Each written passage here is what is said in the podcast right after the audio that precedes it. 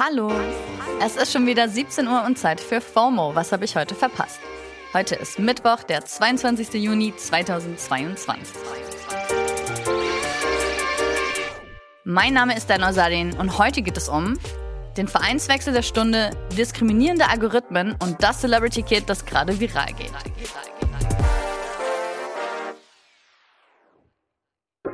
Zum Einstieg kommen hier wieder die News Bits and Bytes im ultimativ schnellen Timeline Recap.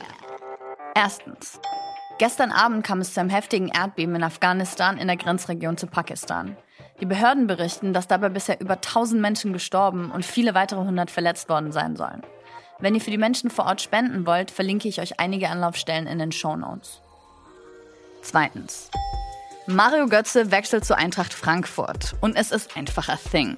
Götze wurde ja früher als das deutsche Fußballtalent gehandelt. Er hat das entscheidende Tor bei der WM 2014 geschossen, aber ist dann wohl irgendwie nicht so gut mit dem ganzen Medienrummel klargekommen und das hat sich dann auch in seinen sportlichen Leistungen gezeigt.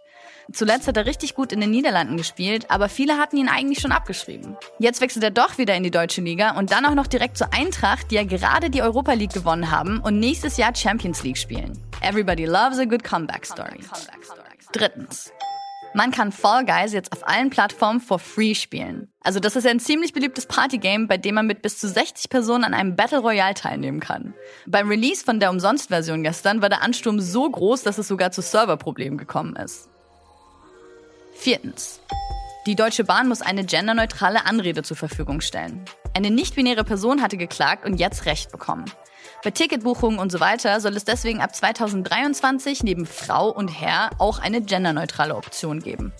Schade, dass man sowas erst einklagen muss, aber Props an die Person, dass sie das durchgezogen hat und die Deutsche Bahn auch mal ins Jahr 2022 holt. Das war der ultimativ schnelle Timeline-Recap. Ein bisschen juristisch nachhelfen musste man auch mal wieder bei Facebook und Instagram Mutti Meta. Immobilienfirmen konnten bis jetzt nämlich auswählen, welchen Menschengruppen ihre Anzeigen auf Facebook ausgespielt werden sollen und welchen nicht. Dabei konnte man eben auch angeben, welche Religion, Hautfarbe, Herkunft und so weiter jemand haben soll. Und deswegen wurden bestimmte Immobilien einfach ausschließlich weißen NutzerInnen vorgeschlagen. Tja, Diskriminierung auf dem Wohnungsmarkt ist in den USA aber per Gesetz verboten. Das amerikanische Justizministerium hat Meta deswegen zur Höchstgeldstrafe von 115.000 Dollar verdonnert. Und der Konzern muss diese Funktion für Immobilienanzeigen bis Ende vom Jahr abstellen. Der zuständige Richter muss die Geldstrafe und den Deal noch final bestätigen. Also alles irgendwie Good News, die keine mehr sein sollten, aber ich freue mich schon trotzdem immer auch mal sowas zu lesen. Ich habe mich auch ein bisschen gefreut, als mir TikTok dieses nächste Thema reingespült hat. Und zwar geht es um Shiloh Julie Pitt. Der Name lässt es was vermuten. Sie ist die Tochter von Brangelina, also dem ehemaligen Schauspiel-Power-Couple Angelina Jolie und Brad Pitt. Sie ist mittlerweile 16 Jahre alt und geht gerade das erste Mal viral. Fans haben sie nämlich in ein paar YouTube-Videos vom renommierten Tanzstudio Millennium Dance Complex in LA gespottet und eins davon geht deswegen gerade komplett ab. Das Tanzvideo zu Vegas von Doja Cat hat mittlerweile über 2 Millionen Views. Das ist auf dem Kanal vom Choreografen Hamilton Evans hochgeladen worden und mal zum Vergleich. Seine Videos haben im Schnitt sonst eher so um die 20.000 Views. Die meisten Kommentare drehen sich natürlich auch um Shiloh und wie talented sie ist. Also ist sie tatsächlich.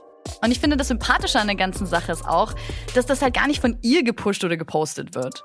Sie benutzt in den Videos zum Beispiel nicht mal ihren ganzen Namen, also schreibt Shiloh ohne H am Ende und benutzt nur den Nachnamen Pitt. Und das ist ja schon einiges weniger in your face als Jolie Pitt. Und sie hat scheinbar auch gar keine eigenen Social Media Profile. Also da gibt's ja schon ganz andere Beispiele. Dafür gibt's auf TikTok und Instagram aber tatsächlich ziemlich viele Fan-Accounts und der größte davon auf TikTok hat sogar über 200.000 SubscriberInnen und über 7 Millionen Likes. Also irgendwie kommt Shilohs Under the Radar Vibe gut an und damit ihr euch ihre Moves auch mal angucken könnt, verlinke ich euch das Video natürlich in den Show Notes. Das war's für heute auch schon wieder mit FOMO und wir hören uns morgen wieder hier auf Spotify. Was habt ihr denn heute so auf TikTok entdeckt? Schreibt's uns an FOMO at Spotify.com. FOMO ist eine Produktion von Spotify Studios in Zusammenarbeit mit ACB Stories. Folgt uns auf Spotify